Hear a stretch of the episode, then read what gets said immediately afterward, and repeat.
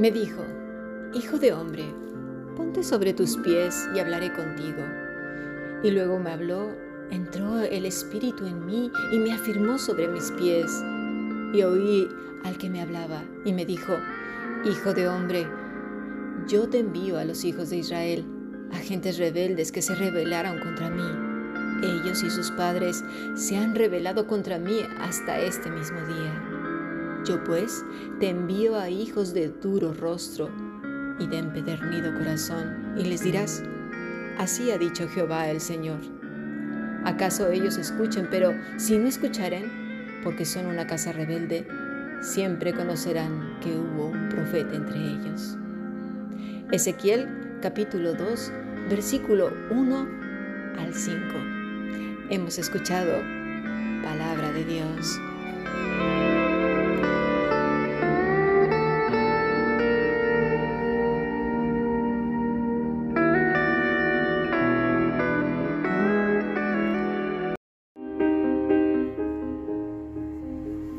La Fundación Bíblica te invita a participar tanto de esta aula internacional hoy apegados a él, como a sus cursos online en mol.fundacionbiblica.com.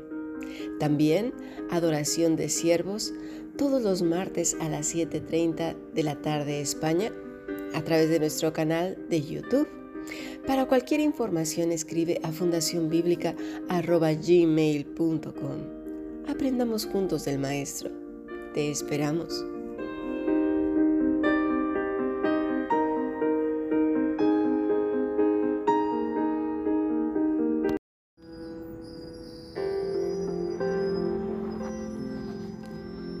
Seguimos pues con nuestro estudio del Evangelio de Lucas en la persona de Juan.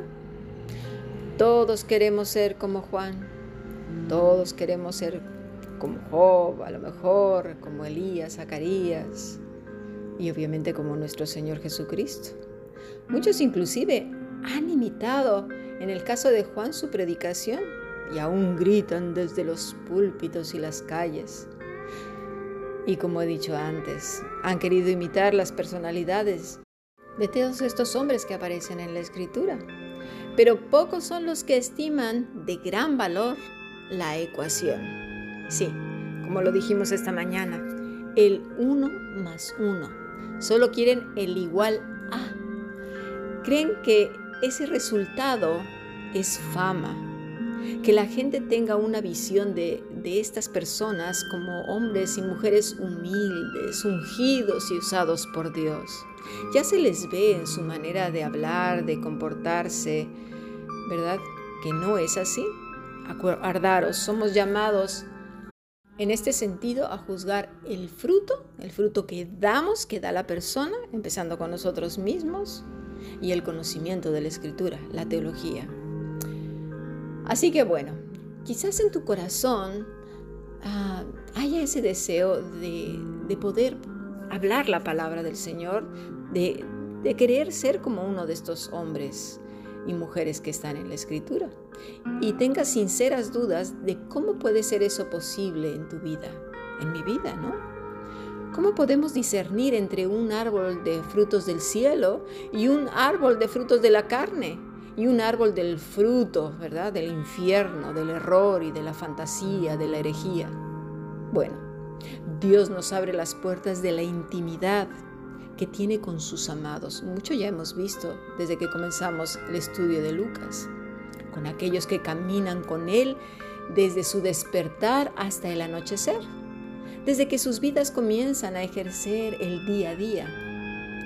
Vamos a ir viendo ciertas características de un hombre que amaba a Dios. Este hombre es Ezequiel. Vámonos al capítulo 1. Este, leímos el capítulo 2, pero vamos a retroceder en el capítulo 1, versículo 1. Dice así, aconteció en el año 30, en el mes cuarto, a los cinco días del mes, que estando yo en medio de los cautivos junto al río Quebar, los cielos se abrieron y vi visiones de Dios. Y puedes pensar, Así nada más. Estaba él ahí con unos cuantos y de repente se abrió el cielo. ¿Qué pasó? Bueno, vamos a ver qué dice el Salmo 137.1. Él mismo dice que estaba en medio de los cautivos. ¿Qué estaba haciendo? Dice, junto a los ríos de Babilonia, allí nos sentábamos y aún llorábamos acordándonos de Sión. Lo que nos está diciendo es que estaba orando, intercediendo, teniendo comunión con Dios y los que le añoran, con los que interceden, con los que buscan su presencia, estar con Él de día y de noche. Eso es lo que estaba haciendo Ezequiel. ¿Sí? Antes de pasar a, a la visión, que no es tanto lo que vamos a hablar, sino más que nada, el tema que nos ocupa es el carácter y la relación que él tenía con Dios. En el versículo 28, en la parte final, leemos, y cuando yo la vi, es decir, la visión, me postré sobre mi rostro y oí la voz de uno que me hablaba. Dice que cuando ocurrió todo esto, se postró. La palabra es nafal, que, que quiere decir caer, derramar, humillar, desmayar, postrarse, ser inferior. Como vemos denota reverencia, respeto, temor, una correcta relación entre el hombre finito y el Todopoderoso. No hay esa actitud altiva de que yo demando, yo te digo, yo reclamo. No, no, no, no, no. Y esto lo vemos en muchos otros hombres y mujeres que se dirigen a Dios y que tienen una relación profunda con Él desde el Antiguo hasta el Nuevo Testamento. Proverbios 1.7 dice, el principio de la sabiduría es el temor de Jehová. Es este precisamente del que nos está hablando eh, Ezequiel, eh, pero es una actitud del corazón. No es algo que se practique, no es algo corporal, es algo del corazón. Los insensatos, dice el versículo 7 de Proverbios 1, desprecian la sabiduría y la enseñanza. ¿Por qué? Porque son arrogantes y soberbios. ¿Sí? Así que esta es la actitud de Ezequiel ante el gran rey, ante, el rey de grandeza. Por tanto, Ezequiel no dice que es temeroso de Dios, no lo dice que él es temeroso, no habla de sí mismo, sino que lo demuestra con un corazón que se rinde, que se postra ante Él.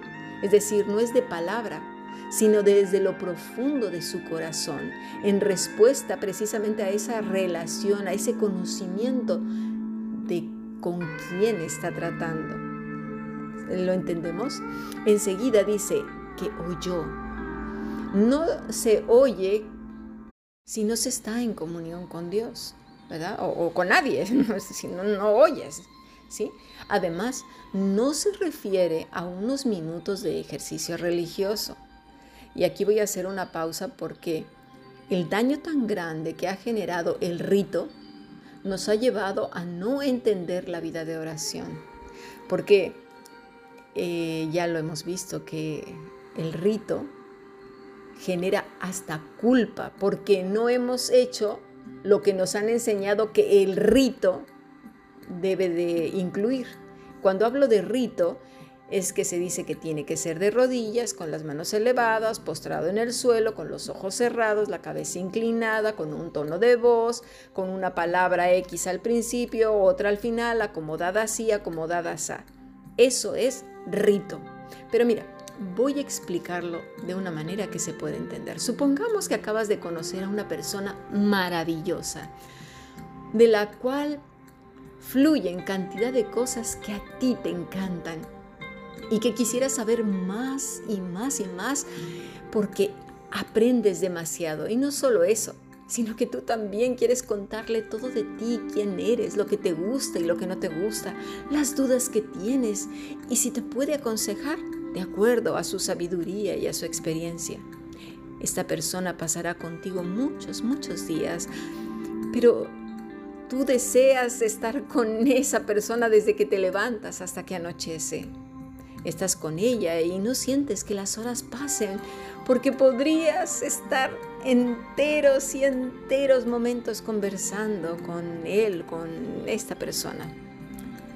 Van a todos lados juntos y se ríen, pasan momentos divertidos, otros no tanto, comentan las cosas del día, esos inconvenientes Y así pasan y otro y otro día de tal manera que el tiempo parece no pasar a su lado. Es algo así. No se trata de un rito en el cual implica una posición de los ojos, la cabeza y el cuerpo y un tono de voz. Sí, sí, Señor, ¿verdad? No, ni tampoco en un momento del día, etcétera, etcétera. Se trata del corazón, se trata del alma, se trata de buscarle como quien busca un tesoro se trata de aquel que no soporta un minuto sin su amado, sin su amada. Y bueno, existen esos momentos en que obviamente se toma la escritura, pero no me quiero adelantar. Eso viene más adelante. Veamos un poco más de esta intimidad con Dios en la que se nos abren las ventanas de la vida de Ezequiel con el Todopoderoso. Dice, oye la voz del Rey de Reyes. Y nuestro amado Señor, el Rey, le dice que se levante, que cobre ánimo. Esa es la palabra, amad, amad, perdón, en pie. Pero también quiere decir de que confíe, que esté atento, que observe. Pero también notemos que Ezequiel está en completo silencio. En humillación permanece él. No habla, no dice nada ante la majestad del Rey de Gloria. ¿Por qué? Porque nosotros solemos hablar mucho, ¿verdad? Llorar, exigir, pedir respuestas, reclamar.